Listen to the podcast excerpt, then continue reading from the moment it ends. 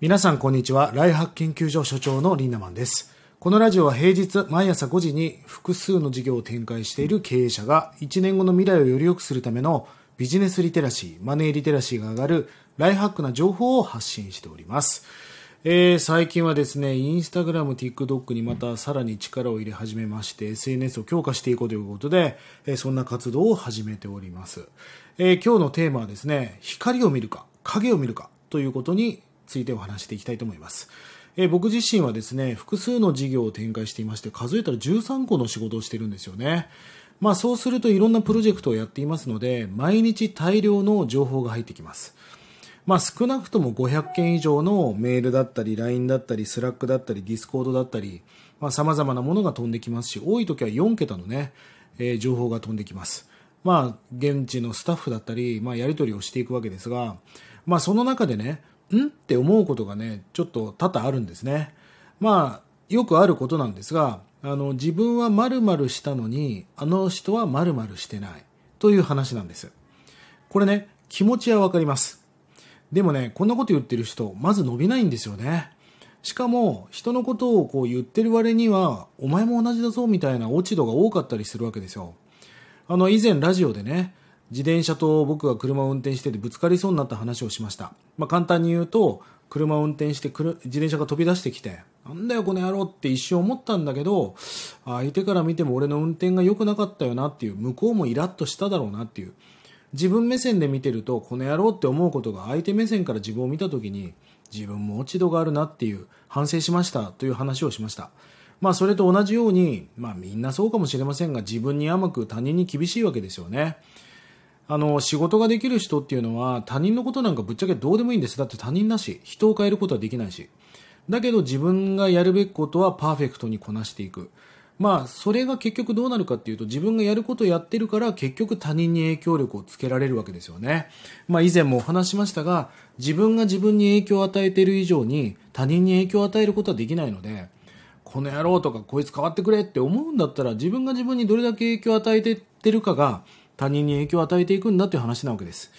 まあ今日はこの辺りの大切な話をしていきたいなと思うんですが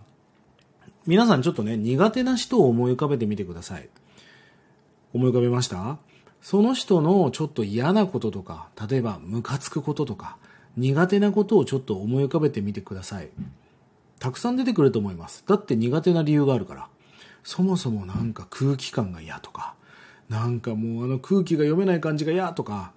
あの言い方が嫌だとかなんで言ったことやんないのかとかなんであの人は片付けられないんだとかまあいろんなことあるかもしれませんね。では次にねその苦手な人のいいところとか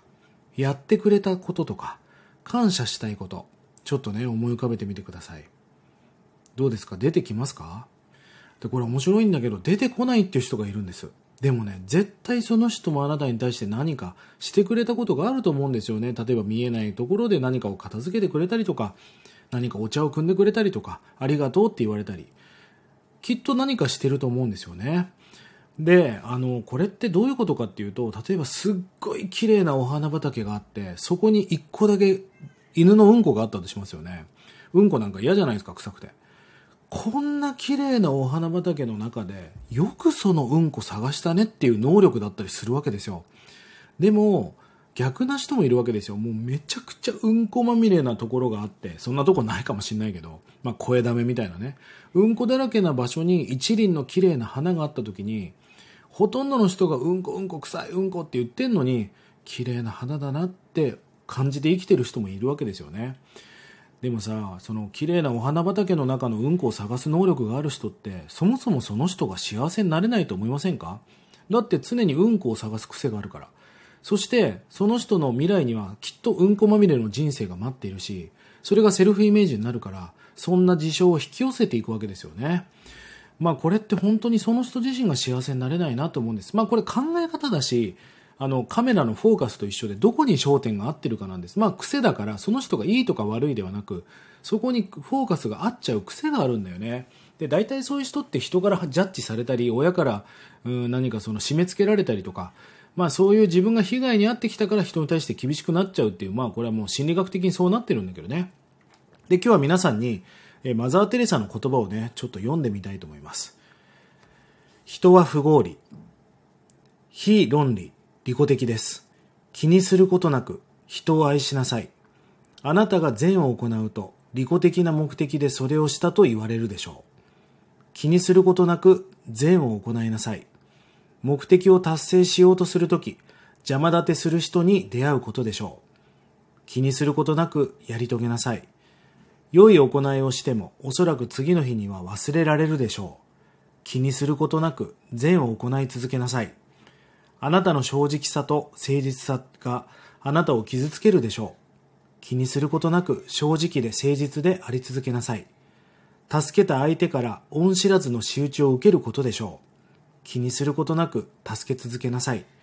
あなたの中の最良のものを世に与え続けなさい。蹴り返されるかもしれません。気にすることなく最良のものを与え続けなさい。気にすることなく最良のものを与え続けなさい。これね、ちょっと今日下の概要欄に貼り付けておきますね。まあ、マザー・テレサはこんな言葉も別で残していますが、あなたを傷つけた人も愛しなさいっていう。まあ、僕はまだその領域までいけてないと思いますが、でも少しその意味合いが我慢しなさいじゃないんですよね。そういう考え方、そういう生き方をしているあなたが一番幸せになるよねってことなんですよね。人にイラってするってことは、